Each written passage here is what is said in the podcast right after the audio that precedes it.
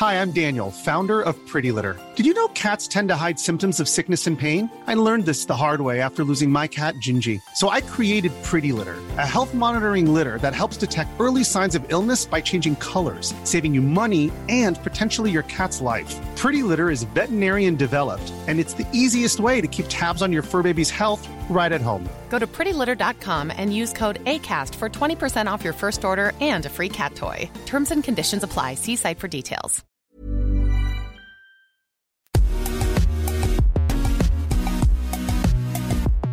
Bonjour à toutes et à tous, bienvenue dans Poulain Rafut pour cette dernière de l'année. Aux commandes, Sébastien Petit qui va enregistrer euh, l'émission. Arnaud Bordelais a pris des vacances bien méritées, c'est pourquoi je serai seul aux manettes.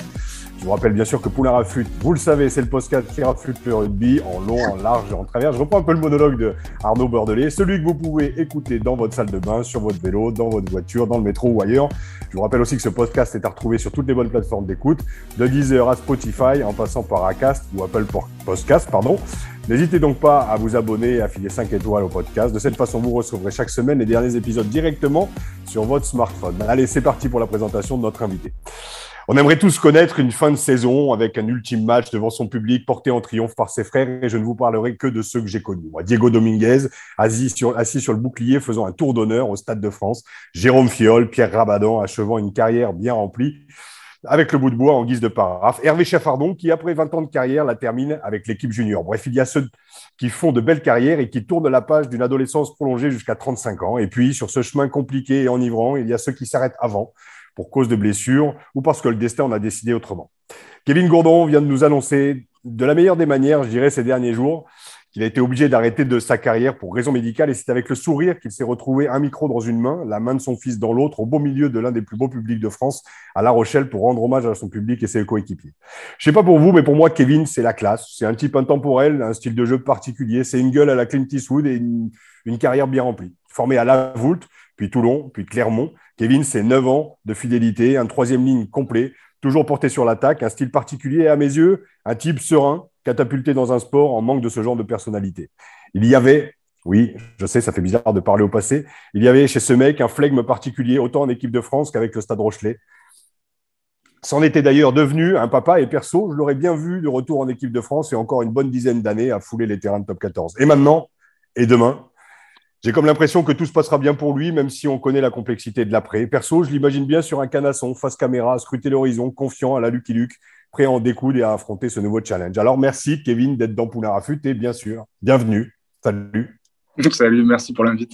Ouais, ouais, écoute, ouais, ouais, ouais j'essaye d'avoir des petites touches un peu, euh, un, peu, un peu légères dans un moment qui doit être un peu compliqué. Alors, comme tu le sais, on va partager à la fois ton parcours, parler de l'équipe de France, de La Rochelle, mais surtout, moi, ma première question qui vient, sachant que, bon, comme on en a discuté en off tout à l'heure, tu connais, euh, tu as entendu parler, moi, surtout sur l'après-rugby. Euh, je sais la complexité que ça peut être de, de, de, de passer de l'autre côté. Comment déjà, comment tu te sens, toi, aujourd'hui? Comment ça va après, après cette, euh, cette annonce la semaine dernière? Ah, bah, ça, va plutôt, ça va plutôt bien. Euh, c'est vrai que les, derniers jours ont été bien remplis. Euh, il a fallu réfléchir à pas mal de choses un petit peu en avance. Mais, finalement, tout s'est très bien passé. Donc, euh, je suis très heureux de pouvoir pu parler un peu au public du Stade Rochelet, même si j'ai eu que très peu de temps, même s'il y avait la tempête, parce que c'est un public qui, mérite tout ce que j'ai dit hier. ils ont été incroyables pendant, ces neuf saisons. Donc, je me devais de, de leur dire quelques mots. Ouais, c'était un moment euh, vachement particulier. Enfin, comment toi, tu as appris la nouvelle? Comment ça s'est passé? C'est venu d'un coup? C'était latent? C'est arrivé euh, comment cette annonce justement de ce problème, euh, un problème cardiaque que tu as eu justement que ouais, on est super suivi, tu sais que on est super suivi. Et, et du coup, en début de saison, j'avais fait un, un examen et, et, les résultats n'étaient pas, pas spécialement bons. du coup, j'ai repassé un examen à Paris et là, là, les examens étaient vraiment, vraiment pas bons du tout. D'accord. Donc, c'est quoi? C'était une anomalie parce que c'est quelque chose que tu avais déjà depuis longtemps ou ça, ça a été une douleur ou quelque chose en particulier? Non, non, pas du tout. Euh, c'était un souci sur la horte euh, et là qui me permet plus de, de faire les efforts intenses. Donc, euh, rugby professionnel, c'est assez compliqué. Euh, heureusement, je pense que j'étais pas vraiment un foudre de guerre à l'entraînement parce que sinon j'aurais pu peut-être arrêter plus tôt. Donc euh, non, non, pour l'instant, euh, non, ma santé, ma santé est bonne. j'ai juste des restrictions par rapport au sport. tu ressentais sur le terrain? Tu avais, des. Non, non, absolument pas. Non, il n'y a, y a, y a, pas de symptômes, il n'y a rien du tout. C'est, voilà, je, suis quelqu'un de normal et je peux faire exactement tout ce que peut faire une personne normale, sauf du sport à haute intensité, c'est tout. Bah, ce qui reste assez contraignant pour un sportif, mais, mais, mais voilà. Ben comment, alors, comment tu l'as vécu? Et moi, j'ai la question que je me pose, alors ça peut paraître très intime, tu as le droit de ne pas y répondre, mais comment on annonce ça à sa femme? Parce que là, on n'est pas dans euh, chérie, j'ai perdu mon taf ou j'ai été, euh, été licencié. Je me permets de te poser la question parce que une carrière de rugbyman, voilà, pour, pour qu'elle se passe bien, je pense qu'il est important à la fois d'être accompagné à la fois sur le plan professionnel, mais sur le plan intime aussi, c'est important d'être accompagné par son mec ou par sa nana euh, euh avant, pendant et, et, et, après. Donc, comment, comment tu as pu l'annoncer euh, Comment ça s'est passé? Bah, Ça s'est passé euh, pas très bien, forcément. euh, non, parce qu'on on, s'y attendait pas forcément, mais euh, du moment que j'ai fait les premiers, les premiers examens et que c'était pas spécialement bon, elle a été tout de suite au courant. Donc, petit à petit, on, s'est mis dans l'hypothèse que, que, que, ça pouvait arriver. Donc, c'était beaucoup plus facile à digérer jusqu'à la, jusqu'à l'annonce vraiment formelle du cardiologue. Donc, euh, donc, on était plus, plus ou moins préparé. Après, être préparé et, euh, et et bien s'en sortir, c'est deux choses différentes. Mais je pense qu'on a plutôt bien géré ça tous les deux. D'accord. Et le club, alors, pareil, il a, appris en même temps que toi et même tes coéquipiers, comment ils ont réagi Parce que j'ai une pensée pour Romain Sazi, tu vois, que j'en avais reçu l'année dernière, qui est un super mec. Et c'est d'ailleurs lui qui m'a balancé ton numéro, on le remercie. Euh, et, euh, et, ouais, tes potes aussi, tes coéquipiers, comment, comment, comment ils réagissent à ça? Parce que je l'ai dit dans le portrait, leader du groupe, quand même, un peu le papa du groupe depuis 9 ans, tu as tout connu à La Rochelle. Et on va parler après de, de La Rochelle, mais euh, comment ils l'ont vécu aussi, cette annonce-là euh? bah, ils, ont été, ils ont été tristes. Euh, tout le monde a été plutôt triste, à l'inverse un peu de, de moi. J'étais encore un peu, un peu décalé par rapport à ça. Mais ça m'a fait beaucoup de peine que les gens soient tristes d'apprendre ma fin de carrière et, et, le fait que je ne pouvais pas continuer. Mais après, voilà, c'est des, des, des, coups du destin. Il euh, n'y a, a, rien que j'aurais pu faire que l'issue soit différente. Donc, euh, à partir de ce principe-là, enfin, il n'y avait pas de, spécialement de regrets ou, ou, de peine à avoir, même si c'est toujours triste. Je pense que j'en ai quand même bien profité. On parle de neuf saisons à, à La Rochelle, mais il y avait toutes celles d'avant euh, qui n'étaient pas spécialement professionnelles, mais qui ont fait partie de ma carrière de rugby et qui étaient, qui géniales aussi. Donc, euh, je pense que c'était une grosse, grosse partie de ma vie elle s'arrête tout petit peu plus tôt que prévu parce que j'avais re-signé deux ans. Mhm. Mais, euh, mais j'en suis très content et c'est pour ça que j'ai pas spécialement. Ça m'a fait un peu. Euh, c'était assez paradoxal que tout, tout, le monde soit un peu triste à ma place, alors que moi, je n'étais pas forcément. Euh, pas forcément. J'étais un peu moins touché que le reste des gens, alors que ça me concerne moi. Ouais, ouais, mais après, c'est aussi. Le, tu parles de tristesse aussi de tes potes. En fait, c'est aussi de voir l'impact bah, que, que tu as eu. Exactement, les gens étaient vraiment tristes que, que j'arrête, ça leur faisait vraiment de la peine. Mais, euh, mais après, voilà, c'est comme, comme je l'ai dit, c'est des coups du destin. Il y a des choses qui sont bien pires dans la vie. Et euh, il faut, je pense qu'il faut savoir le prendre avec philosophie. Je suis en bonne santé, euh, je vais pouvoir jouer avec mes enfants, enfin, je vais pouvoir avoir une vie normale. C'est juste mon métier qui s'arrête, entre guillemets. Ouais, Même si un métier. Un métier. Oui, après, c'est le métier qui fait rêver. Et en off, juste avant, et c'est vrai que ce n'était pas une question que je voulais te poser, mais et ça m'a fait penser à moi d'ailleurs, il, a, il, y a, mes débuts aussi dans le rugby. Moi, je n'étais pas passionné, je dirais, par ce sport. J'avais jamais rêvé de faire carrière dans ce sport. Donc, euh, tu le prends aussi avec philosophie. C'était une opportunité pour toi, en fait, de traverser. Euh, je parle toujours de fin d'adolescence, mais une adolescence qui est un peu prolongée dans un sport euh, très professionnel, certes, mais qui reste un jeu. Donc, il y a, ce que je disais dans le portrait aussi, il y a toujours c'est un petit peu ce décalage de l'image qu'on peut avoir aussi de toi du flegme, d'un détachement qui n'est pas du tout péjoratif, bien au contraire, parce que des personnalités comme toi, il en faut. Mais tu vois, un détachement par rapport à ce sport et puis toujours une notion de, plaisir. Je me souviens de ton visage en équipe de France. Bon, tu as traversé, on va en parler aussi de l'équipe de France, traverser le, no man's land qui n'est pas obligatoirement que de la responsabilité des joueurs, bien entendu, ou de Philippe ou de Jack Brunel et tout ça. Mais voilà, moi, je voilà, parler de ta personnalité, c'est quand même un sport qui fait rêver aujourd'hui. Et tu as ce détachement. Alors, il te vient de, il te vient d'où? Comme tu le disais, peut-être le fait que tu sois pas passionné ou que tu ne rêvais pas de faire carrière? Euh, Oui, moi, il y, a beaucoup de choses que j'adore dans le rugby, mais il y en a aussi beaucoup que je déteste. les, gens qui sont vraiment passionnés, ils sont passionnés dans la totalité de, de, de ce qu'ils aiment. Et moi, ce n'était pas le cas avec le rugby. C'est pour ça que j'ai eu, eu, du mal avec mes entraîneurs parfois. C'est pour ça que j'avais aussi ce détachement euh, de ce milieu-là. Pour moi, et euh, surtout quand les années elles sont passées, c'était un travail.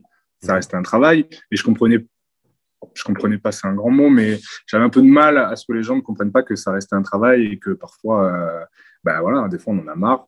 de, de, son boulot, comme, comme tout un chacun. Et, et c'est vrai que ça a, été, ça a été pas facile à faire comprendre aux gens tout ça, cet aspect-là. Parce que tout le monde idéalise ce, ce, métier, on voit que les bons côtés, mais, mais il y en a aussi des, des, des moins bons. Mais tu vois, de, que tu prennes la parole comme ça, c'est hyper intéressant. En plus, tu as la stature et tu as, voilà, as, quand même connu le rugby pro et tu le connais encore. C'est Winnie Antonio qui disait en fait, t'as beau, ouais, ok, tu fais 30, tu fais 45 matchs dans l'année, mais il y a un moment, tu as le droit d'être fatigué. quoi.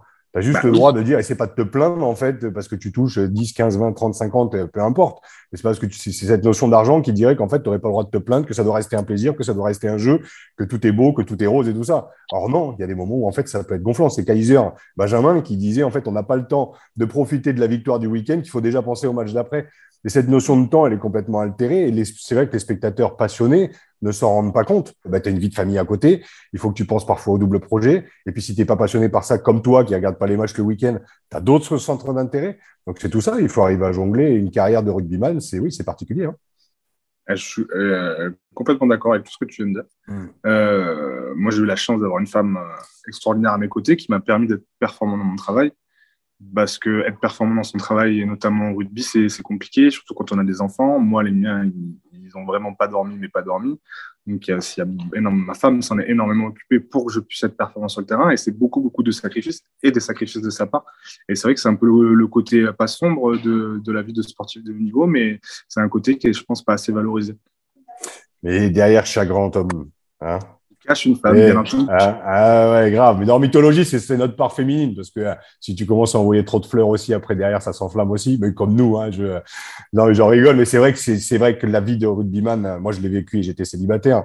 Ma femme a pris toute l'après-carrière en pleine tronche et chapeau de leur rendre hommage. Et euh, je le dis là et je lui dis aussi en face quand elle gère les gosses, quand tu as un métier qui est comme le tien, tu vois, où le week-end tu pars, euh, la semaine tu as des entraînements, euh, tu as la fatigue aussi, il faut que tu puisses récupérer du week-end quand les gamins. Donc c'est vrai qu'il y a, y, y cette notion aussi, c'est pour ça que je me suis permis de te poser la question par rapport à ta femme, c'est que pendant déjà, elles font un énorme boulot et aussi sur l'après parce que tu as la personnalité et tu le remarqueras et, euh, et je te le dis, je suis en train de monter, je t'en parlais en off, on monte une association de soutien psychologique aux sportifs en fin de carrière, parce qu'elle peut s'arrêter à tout moment, et t'en es un exemple. Mais sur l'après, tu as la notion d'émotion, la notion du corps qui change, le mental qui change, et puis la vie aussi euh, professionnelle aussi qui change avec euh, ben, les salaires qui baissent aussi, il faut pouvoir s'adapter. Ça, les gens s'en rendent pas obligatoirement compte. Et c'est vrai que quand on est, quand on a la chance comme toi justement d'être bien accompagné, ben, ça permet une transition. Et c'est une étude qui avait été faite par Proval. La transition est peut-être un petit peu plus facile, moins compliquée, on va dire, quand on est euh, quand on est en couple. Donc euh, c'est vrai que voilà, on rend hommage en tout cas à nos femmes euh, et, je le rends aussi d'ailleurs moi aussi à la mienne. Et je voulais te poser une question. vu que ça vient de t'arriver, euh, tu avais fait un CAP maçon, c'est ça? Si je ne m'abuse. J'ai quand j'étais à Clermont, j'ai fait un. Loan d'ailleurs l'avait balancé. J'avais fait un bac pro élevage canin et félin. D'accord. Euh, pendant deux ans. C'était très intéressant, mais c'est pas vers ça que je vais me retourner. Et après, quand j'en avais eu un peu marre du rugby, euh, il y a deux ans ou trois ans, je ne me rappelle plus, il y a deux ans, euh, je voulais faire autre chose un peu pour me changer les idées. J'avais commencé un CAP maçonnerie. D'accord. hyper intéressant parce que j'étais parti du principe que j'en faisais, construire avec ma compagne et, j'étais parti du principe que je ne savais même pas monter un mur, genre juste un mur, quoi, poser trois briques et je suis parti de cette, de cette idée-là et de me dire bah, pourquoi pas essayer d'en savoir un peu plus sur ça. Et finalement, c'était euh, c'était quelque chose d'hyper intéressant, même si c'était hyper compliqué d'allier les deux avec le rugby. Mais ça m'a fait une bonne bouffée euh, d'oxygène quand, quand ça allait pas trop. Et une fois que c'est passé, bah, malheureusement j'ai réenchaîné les matchs, etc. Et c'était plus possible de, de faire ça. Moi, je me souviens, pendant, pendant ma carrière, je prenais des cours de théâtre. Et ça, ça, ça, ça, choquait tout le monde. Euh, Fabien Galtier en tête qui me dit on pense à plaquer ce week-end sur le terrain, on pense pas au théâtre et au cinéma. Et en fait, c'est cette soupape, en fait, une fois de plus, quand tu n'es pas, je dirais pas passionné, mais quand tu as besoin d'avoir quelque chose aussi à côté, bah, toi, c'est un grand écart quand même, parce que entre l'élevage canin d'un côté et la maçonnerie de l'autre, moi, je sais pas planter un clou, donc je suis assez admiratif. Mais, euh, mais c'est vrai que c'est euh, aux antipodes de, du rêve aussi, de ce que peuvent imaginer les, les rugbyman en fin de carrière, pour en avoir discuté avec quelques-uns. Moi, je suis consultant depuis huit ans sur Eurosport. Euh, je fais des conférences aussi à côté. Mais beaucoup de sportifs s'imaginent dans, une, dans un métier d'entraîneur dans un métier de consultant. Or, c'est un vrai boulot, quoi. C'est un vrai, vrai travail. Euh, toi, tu t'imagines sur quoi? Sur, euh, sur l'après Le métier d'entraîneur, on en discutait tout à l'heure aussi, c'est pas trop ce qui te. C'est pas trop ce qui t'anime euh, en ce moment, même si tu vas nous expliquer là, cette fin de saison. Tu me l'avais dit. Dans, dans, ma, tête, pour l'instant, non, le projet, c'est pas de devenir entraîneur parce que je trouve que qu'une fois qu'on a fini cette partie-là du rugby qui est hyper prenante, repartir sur une partie qui sera encore plus prenante, je pense, parce que je pense que l'entraîneur, euh, c'est dur. Euh, les horaires sont compliqués, elles sont les mêmes que, que celles d'un sportif, voire pire. Euh, la pression, elle est également là. Donc, sortir de tout ça pour m'y remettre, non. Et je ne sais pas, vis-à-vis de entraîner un groupe en entier, je trouve ça compliqué à l'heure actuelle, mais euh, ce que j'avais pensé et ce qui était ressorti, comme je t'avais dit en off de mon bilan de compétences, c'était euh, la transmission et c'est ce que je vais faire avec le groupe du, du Stade Rochelet jusqu'à la fin de la saison pour pouvoir rester avec eux. Bah, parce qu'à l'heure actuelle, vu que je peux pas vraiment m'entraîner, euh, venir venir au stade pour rien faire, ce serait un peu bizarre. Donc on, a décidé avec avec le coach et la direction si je pouvais être en, en, gros un peu consultant sur tout ce qui est phase d'attaque, donc attitude de contact, lecture de jeu, prise d'information, etc pour euh, pouvoir travailler avec le groupe sur ceux qui veulent euh, s'améliorer dans ce secteur-là. D'accord. Et donc l'après, tu réfléchiras au mois de juin. Après, si ça fonctionne, bien, ça fonctionne bien avec La Rochelle et si moi je prends du plaisir là-dedans, euh, peut-être que je prolongerai, oui, après la fin de saison.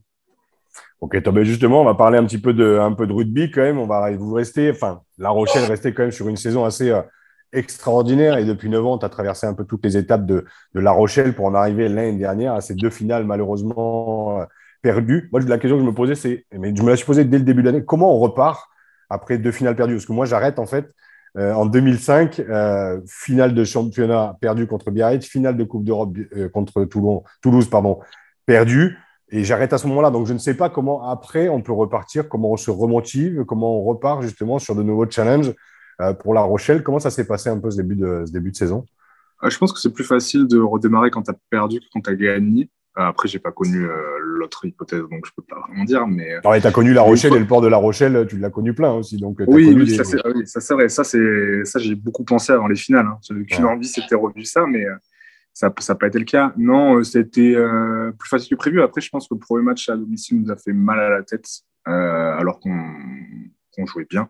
Je pense que ce premier match, on, était quand même plutôt dominant et finalement, on perd encore, encore contre Toulouse. Et je pense que ça a amené un peu de, de négatif sur notre début de saison parce qu'il n'y avait pas de raison qu'on joue moins bien que, que, l'année précédente. Je pense qu'il nous a vraiment ouais, fait un peu mal à, la tête, mais euh, non, je pense qu'on avait envie de, continuer et de, regoûter à une finale et de faire les choses, je pense, différemment parce qu'on est vraiment passé à travers notre dernière finale de top 14. Autant la finale de Coupe d'Europe, il y a vraiment une match et on peut avoir des regrets par rapport à celle-ci, autant celle de top 14, euh, incroyable. Ouais. Tu as connu, euh, as connu Toulon, alors dans, dans, ta, dans, ta, jeunesse, alors la Voulte, Toulon, euh, Clermont. Qu'est-ce qui, qu'est-ce, qui, qu'est-ce qui est différent en fait à La Rochelle? Est-ce que c'est le, président Merlin? Est-ce que c'est le, public? J'ai dit c'est l'un des plus beaux publics de France. Vous jouez à guichet fermé depuis, euh, depuis, depuis des années maintenant. Qu'est-ce qu'il y a de particulier en fait à La Rochelle, l'air marin?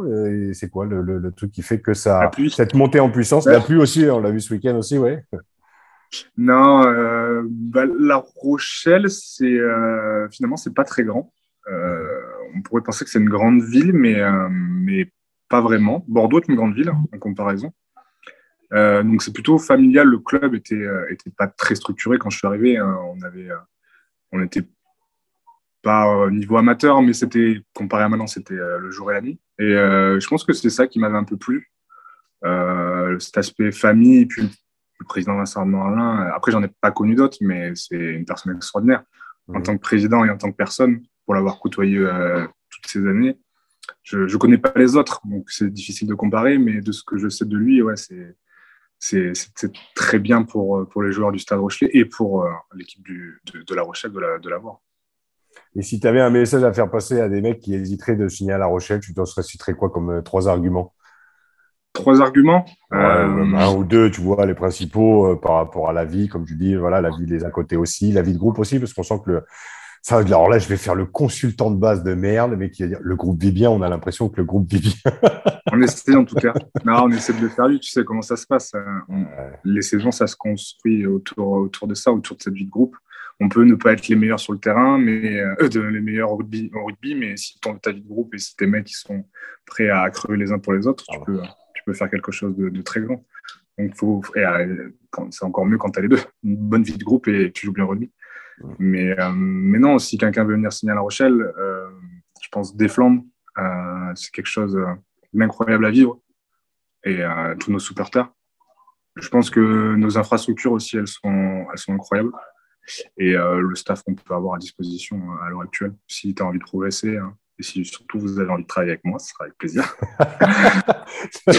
le message est passé. Je pense que ah, vous allez vous retrouver avec 300 CV sur la tronche grâce à ce podcast parce qu'à mon avis, les mecs vont, vouloir te suivre. Donc, tu as passé 10 ans, 10 ans à La Rochelle un souvenir en particulier qui te viendrait, euh, qui te à l'esprit de, de, ces dix années passées, enfin neuf ans, presque, presque dix, dix années passées. Euh, alors, on a parlé justement, donc tu n'as pas le droit du port de La Rochelle parce que ah bah euh, tu en as parlé. Là, c'est celui-là, d'accord, vas-y, vas-y. C'était tellement, c'était tellement, c'était stratosphérique. J'avais, j'avais jamais vu ça de ma vie et je me rappelle vraiment, je l'ai beaucoup dit quand je suis arrivé à La Rochelle, il y avait Benjamin Ferrou qui a voulu montrer les images et, euh, et, je lui ai vraiment dit non, je veux pas que tu me montres, je veux vraiment le vivre moi-même. Et, euh, et, finalement, on l'a vécu euh, un ou deux, deux, ans après, après ce moment-là. Et, euh, et, ouais, c'était c'était vraiment la folie intersidérale, quoi. J'avais jamais vu ça. Le port, enfin, c'était mais il y avait du monde partout. On a mis 1000 ans pour faire pour faire 50 mètres, mais et tu vois que toute la ville était derrière nous. C'est vraiment à l'époque, maintenant on a un peu le basket, mais à l'époque, euh, le bassin de, La Rochelle et tout, ce qu'il y avait autour, on était le, seul club, euh, le seul club de sport avec, euh, avec un, niveau, un niveau convenable. Donc, tu imagines le nombre de personnes qu'on pouvait drainer sur, sur, sur nos performances. C'était incroyable et ça l'est toujours aujourd'hui. Ah, c'est fort quand même, parce que nous, alors, pour l'anecdote, en fait, on remplit le Parc des Princes en 2005 et après, Max remplit le Stade de France 2006 euh, jusqu'à ce qu'on connaît de l'histoire du, du, stade. Mais tu imagines que nous, en 2003 et 2004, on est avec les Volvo cabriolets, on descend les Champs-Élysées et les gens nous arrêtent. En fait, on klaxonne, mais ils nous arrêtent pour dire Vous êtes qui? Qu'est-ce que vous faites? C'est quoi? C'est un, un, plateau de fromage, votre truc? Non, mais les gens nous arrêtaient. Il y avait cinq personnes autour qui ont reconnu. Mais ah c'était. Ouais, non, c'est compliqué, mais tu vois ce rapport au public. En fait, oui, on l'a connu, mais c'était plus des spectateurs que des supporters, et c'est devenu des supporters au fur et à mesure. Oui. cette ferveur dont tu parles, euh, on l'a, on l'a, on l'a, on l'a connu euh, et on l'a connu après, après, mais, euh, mais c'est vrai que sur des petites villes qui vivent essentiellement rugby. Mais c'est ça. je crois que les, les, semaines de, de finale, j'avais emmené mon, mes enfants à l'école et à la crèche, euh, tout était en jaune et noir. Les arbres étaient en jaune et noir, mais c'était euh, c'était jaune et noir de partout. Mais des trucs qui avaient rien à voir et ils avaient tout décoré. Je te dis, il y avait les arbres qui étaient en jaune et noir, c'était la, la folie. Et tu sentais que les gens, ils étaient impatients, ils étaient, ils étaient en fusion alors que on allait jouer la, la, finale euh, dans, dans, cinq jours. Quoi. Et c'était vraiment un, des, beaux moments à vivre.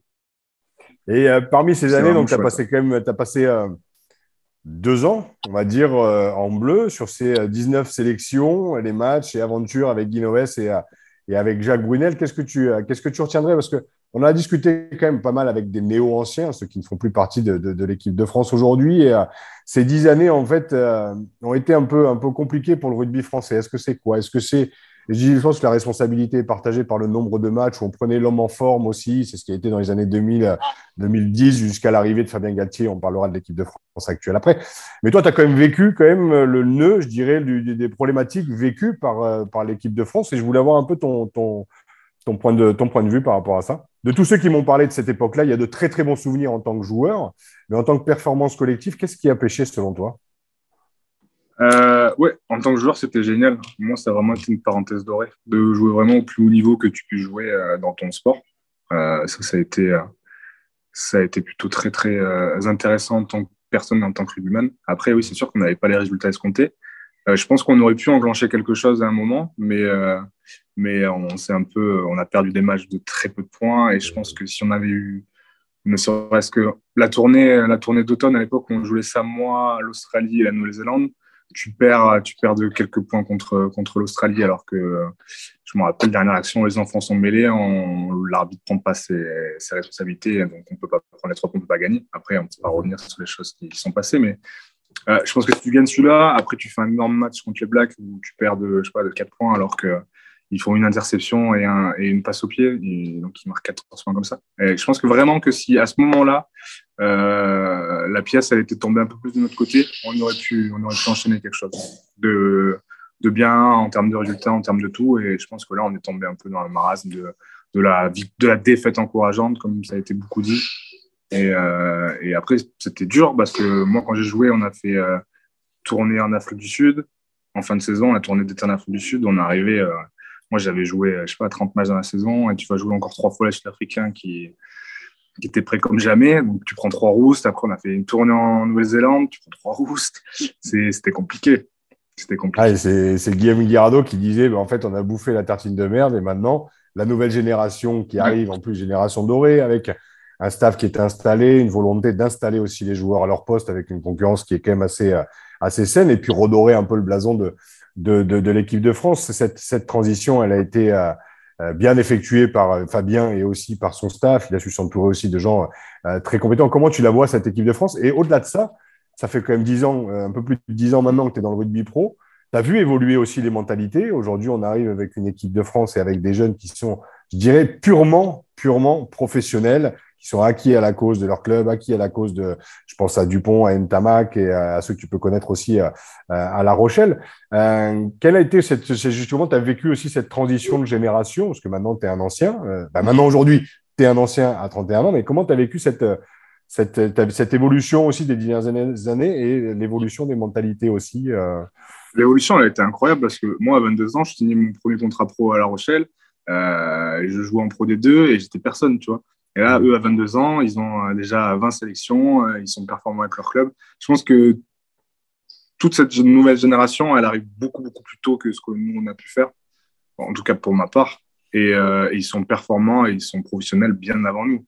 moi, à 22 ans, ou même à, 19 ans, 20 ans, quand, quand, des mecs déjà jouent avec leur club et prétendent à l'équipe de France, moi, je me bourrais la gueule avec mes copains à Clermont-Ferrand. Donc, eux, eux, à l'inverse, ils sont ultra performants et, ils sont rugby-rugby. Et tu vois, cette différence, elle se sent.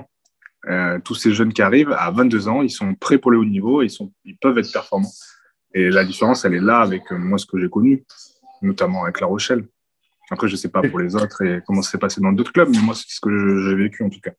Quel discours aujourd'hui, maintenant, en tant que. Euh, enfin, sur ces six prochains mois, on va dire, hein, c'est quel, quel, quel, discours on peut avoir En plus, ça va être délicat parce que tu as été, as été joueur jusqu'à la, la, semaine dernière, on va dire. Euh, quel discours on peut avoir aujourd'hui avec, avec les joueurs aussi? Alors là, on va pas parler de génération, mais bon, les joueurs que tu vas pouvoir coacher en individuel, comme tu l'expliquais. Euh, comment, tu vois, comment tu vois les choses avec. Euh, bah, j'imagine avec philosophie, parce que tu vas apprendre beaucoup, tu vas passer de l'autre côté. Mais comment tu vois les choses avec et cette nouvelle génération et les joueurs avec qui tu jouais? Ah, Je pense qu'il faut, je pense qu'il faut pas qu'ils oublient que ça reste quand même un, sport plaisir. Il faut prendre du plaisir dans ce qu'on fait. On peut, euh, on peut avoir un plan de carrière. Je pense que les jeunes maintenant ont des plans de carrière. Ils veulent, euh, ils veulent se pérenniser dans un club, euh, prétendre avec le France, ces choses-là. Mais il ne faut pas oublier que ça reste quand même un jeu, que si tu prends pas de plaisir, ça, ça, reste compliqué, ça reste compliqué. Et d'être performant sur le, long terme dans le rugby, c'est très dur parce que notre championnat est très long et très dur. Et que, et que pour, être, pour durer vraiment dans notre sport, il, faut être très, très rigoureux. Très rigoureux, rigoureux pardon. Et, euh, et ces jeunes-là, il faut qu'ils en aient conscience, mais je pense qu'ils sont, ultra bien encadrés. Ultra bien encadrés. Il ne faut pas aussi qu'ils soient déconnectés trop de la réalité. Mais nous, chez nous, les jeunes à La Rochelle, ils sont plutôt, plutôt bonnards et, conscients de, de la chance qu'ils ont.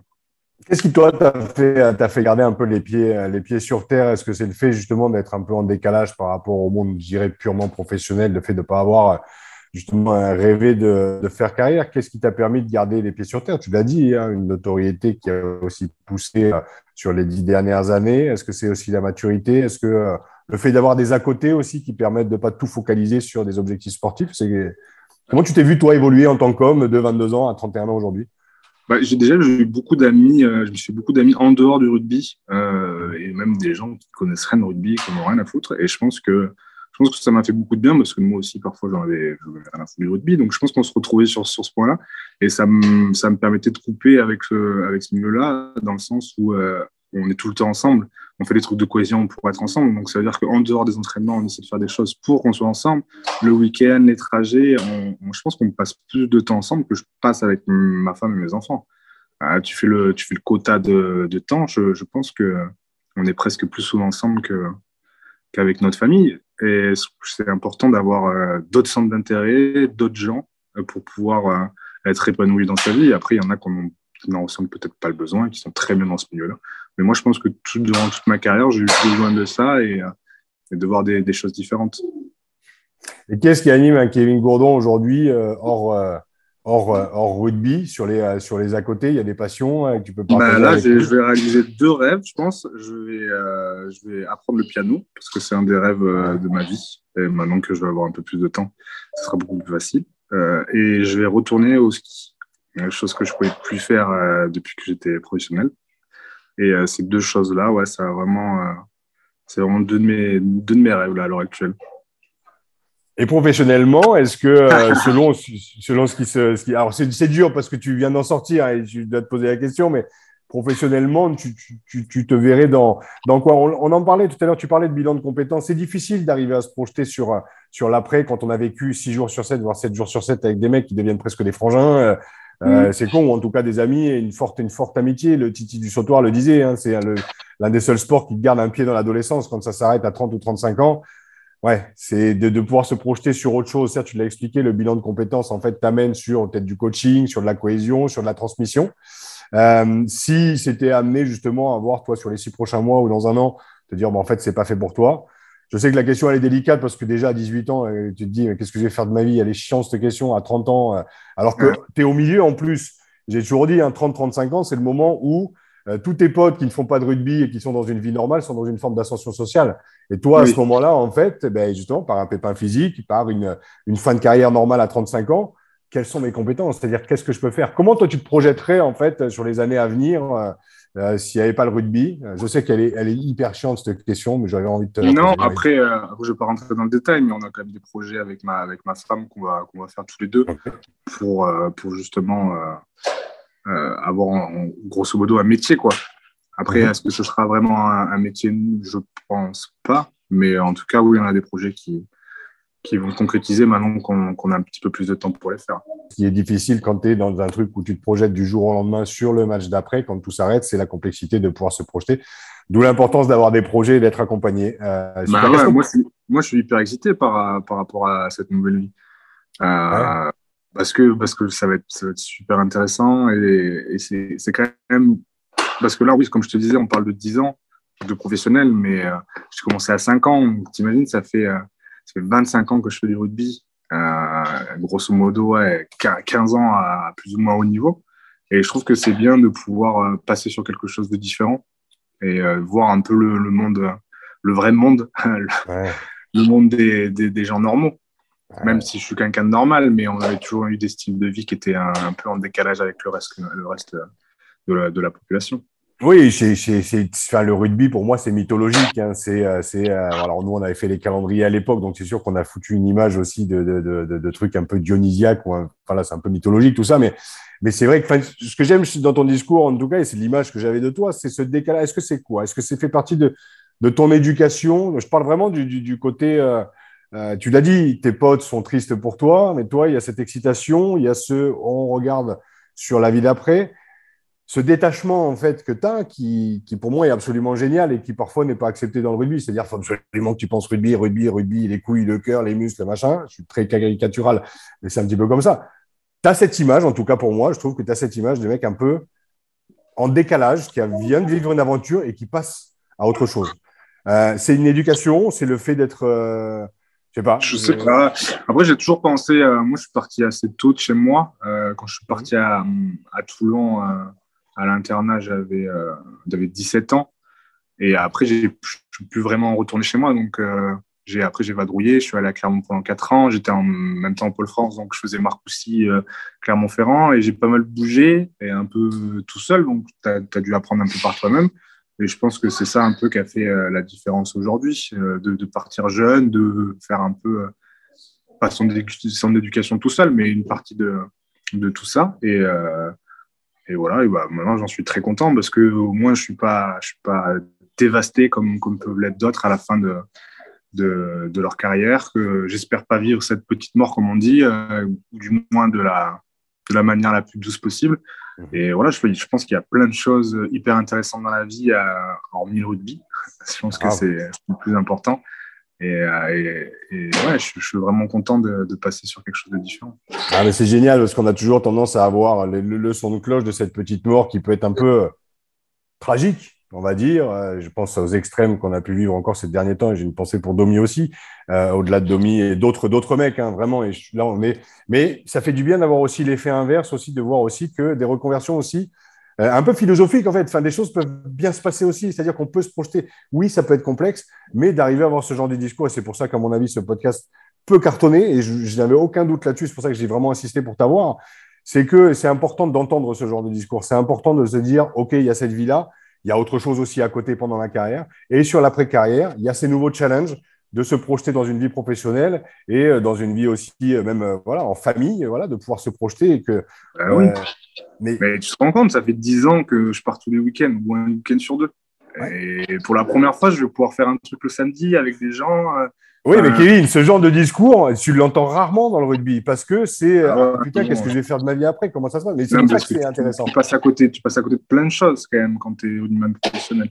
Euh, tu passes à côté de plein de choses par rapport à tes enfants, euh, par rapport à ta femme, par rapport à ta vie sociale en dehors du rugby.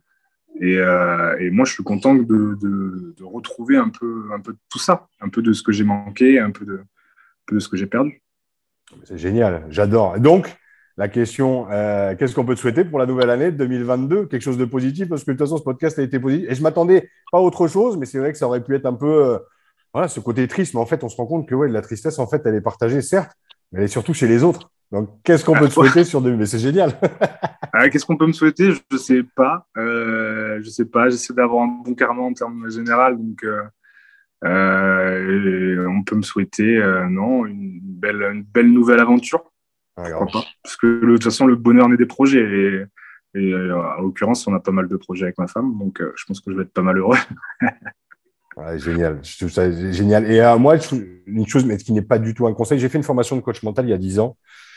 Et je t'imagine bien, non, et on se connaît très peu, hein, on vient de se connaître là, on a échangé trois textos avant, que tu arrives sur ce podcast, mais ça tirait bien une petite formation de coach parce que je trouve que tu as une sensibilité en fait de, pouvoir travailler euh, et on y vient au fur et à mesure. C'est très culturel. hein. Français en France, euh, parler de coaching mental, parler de philosophie, euh, de philo et même de psychologie.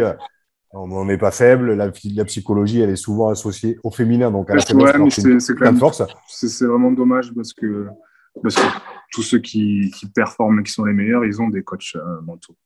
Tu prends Bestaven, il a gagné, il a gagné le Vendée Globe parce qu'il avait un coach mental. Euh, tu, prends tous les grands grands sportifs, ils ont, ils ont euh, des coachs, euh, qui soient mentaux ou autres. Tu peux pas.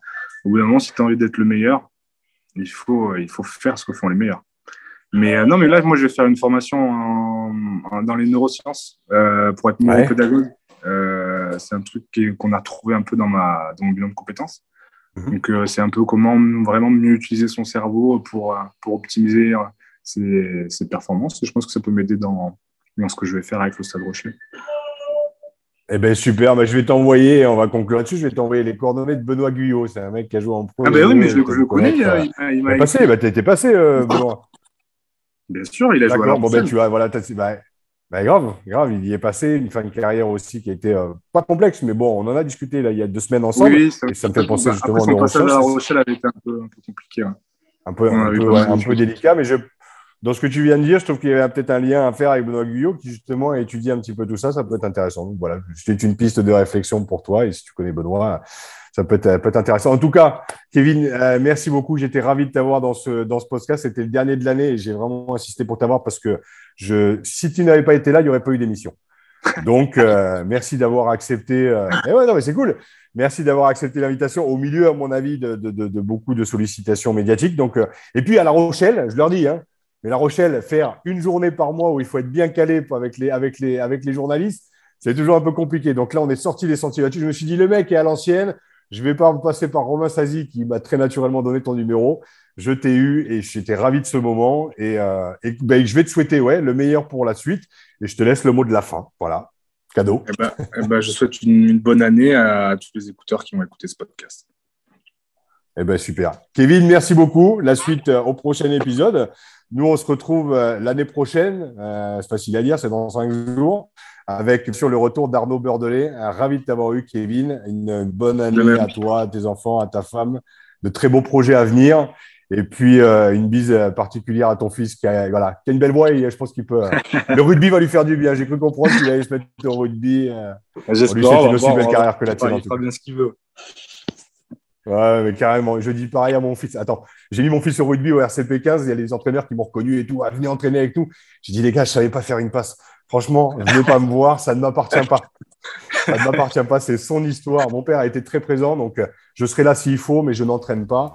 J'ai jamais su plaquer un mec. Donc, euh, laissez-moi faire mon footing. Mon fils joue au rugby. Voilà. Donc, euh, on est sur la même, la même longueur d'onde pour nos gamins. C'est cool. Bon plaisir, Kevin. À très bientôt et bonne continuation à toi. Ça marche. À plus.